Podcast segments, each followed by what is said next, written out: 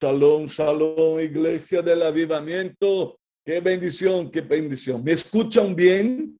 Porque el internet dice que está aquí inestable, ¿no? Pero me pueden escuchar bien, ¿verdad? Bien, tenga su Biblia ahí a mano, tenga su cuaderno, su mango y vamos a avanzar en lo que el Señor nos está ministrando de una manera muy especial sobre ese tema que tiene que ver con nuestra vida de oración, que es la cuestión de la duda. Necesariamente la duda no es un pecado. O pasar por esas crisis de fe necesariamente no es un pecado. Cualquiera puede experimentar eso. Los grandes del Antiguo Testamento, los del Nuevo Testamento, vivenciaron esta lucha, la lucha de la fe. El apóstol Pablo habla de la batalla de la fe. Él sabe que no le resta mucho tiempo de vida y él está consciente de que él ha peleado la buena batalla, la batalla de la fe. Y nosotros necesitamos entender que nuestra fe necesita de parte de cada uno de nosotros una posición. Es tan bueno cuando estamos aquí haciendo guerra que nos posicionamos parados, firmes y bien plantados para decir al enemigo que él no tiene vez ni derecho sobre nuestras vidas. Ayer nosotros decíamos una cosa, si queremos vencer, ¿no? Y queremos vencer la duda, si queremos vencer la duda, la primera cosa que tenemos que hacer es mantener el control sobre nuestra mente. No permitamos que nuestra mente divague, que esté de paseo, que esté saltando de una posición a otra. El apóstol Pablo hablando acerca de la milicia, de la de las armas poderosas en Dios para destrucción de fortalezas, derribando argumentos y toda altivez de pensamiento que se levanta con palabras, mantenga vigilancia, mantenga guardia, posiciones como un centinela para que sus pensamientos no sean pensamientos contrarios. Ayer el texto precioso de Filipenses, capítulo 4, que leíamos dos veces, dos veces en Filipenses 4, de 6 a 9, habla de paz, el Dios de paz. Y dice que esta paz que sobrepasa todo entendimiento la paz de Dios que sobrepasa todo entendimiento quiere guardar nuestros corazones. Entonces no permitamos que ningún enemigo de nuestra paz venga para asolar nuestras vidas. No permitamos que seamos atacados contra los enemigos de nuestra paz. Y aquí hay algo importante. Cuando nuestra comunión con Dios no está en el lugar que debe estar, entonces no hay paz. Turbación, ansiedad, afanes, angustias, todo eso habla de una realidad. Mi comunión con Dios no está donde debe estar. Porque nuestra comunión con Dios, nuestra confianza en Él trae como resultado paz a nuestros corazones. Wow. Pero vamos a seguir cómo podemos vencer la duda. En segundo lugar, usemos las promesas de Dios como arma contra los ataques de la duda. Las promesas de Dios presentes en su palabra. La palabra de Dios se presenta en la armadura de Dios como espada. una arma ofensiva de ataque. La palabra de Dios confesada con autoridad y fe mantiene al enemigo alejado de nosotros. Wow, eso es tremendo. Quiero pedir a mi querido Miguel Ángel, puede, por favor, Miguel, abrir tu Biblia en Mateo capítulo 4, versículos de 1 al 11. Entonces Jesús fue llevado por el Espíritu al desierto para ser tentado por el diablo. Y después de haber ayunado cuarenta días y cuarenta noches, tuvo hambre. Y vino a él el tentador y le dijo, si eres hijo de Dios, di que estas piedras se conviertan en pan.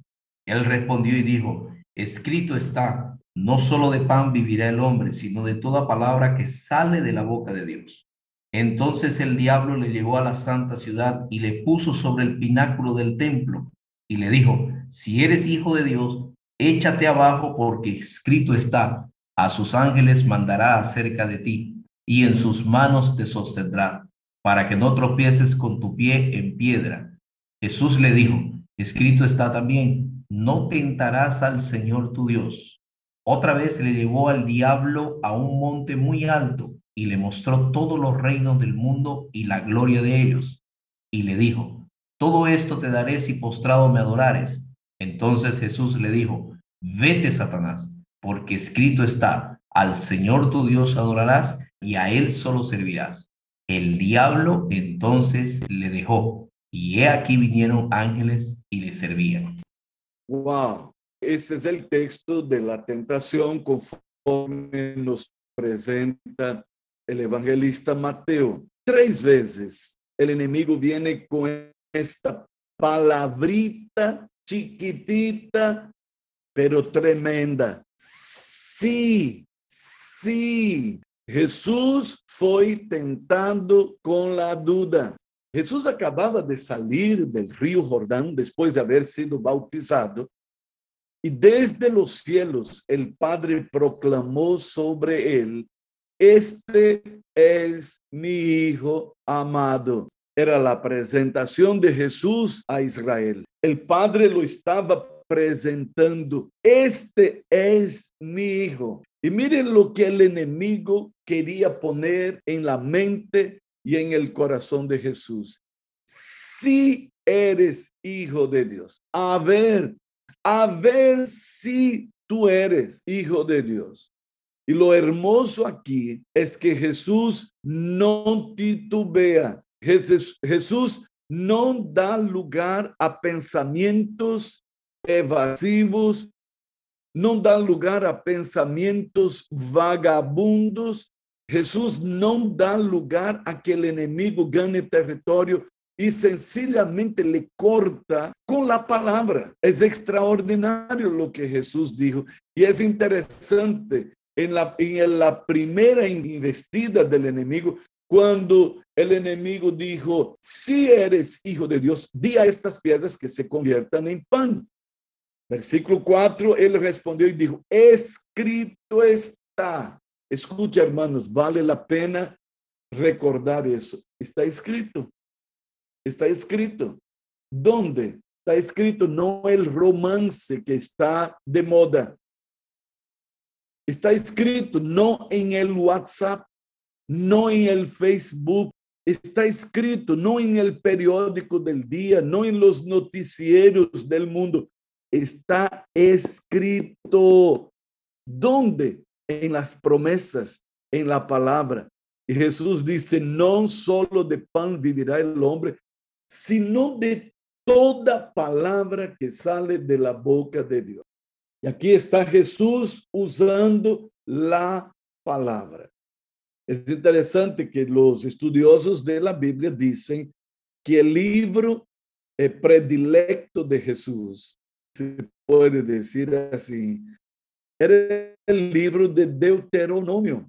¿Por qué? Porque Jesús allí en el desierto, sin tener una, una Biblia por celular, sin tener los rollos de la ley que eran difíciles de que una persona los poseyera, sin tener los recursos fáciles que tú y yo tenemos hoy, se levanta para declarar la palabra que él había recibido, que estaba memorizada en su mente, porque su mente estaba impregnada de la palabra de Dios.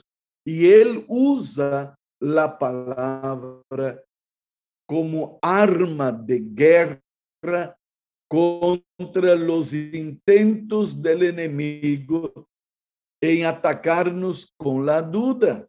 Y dice el versículo de número 11, el diablo entonces lo dejó. Wow. Por favor, María Fernanda, si puede leer para nosotros en Lucas capítulo 4, terminando el mismo relato que acabamos de leer en Marcos, Lucas 4, 13. Mira qué cosa tremenda vamos a leer aquí. Y cuando el diablo hubo acabado toda tentación, se apartó de él por un tiempo. Se apartó de él por un tiempo. Eso fue con Jesús. Entonces, no piense que será diferente con nosotros. El enemigo intentó una y otra vez y él aborrece, él odia a los hijos de Dios. Si hay algo que Satanás detesta, es que seamos hijos de Dios. Y él va a intentar pasar la zancadilla, hacernos tropezar. Él va a intentar de toda forma. Y escuche, Usted vence hoy el ataque a la duda. No se olvide, sí, sí y sí. El enemigo quería atrapar a Jesús con la duda, pero Jesús venció usando la palabra, declarando la palabra. Es algo sumamente importante que tengamos en consideración. La tercera cosa que necesito hacer es concentrarme en la fidelidad de mi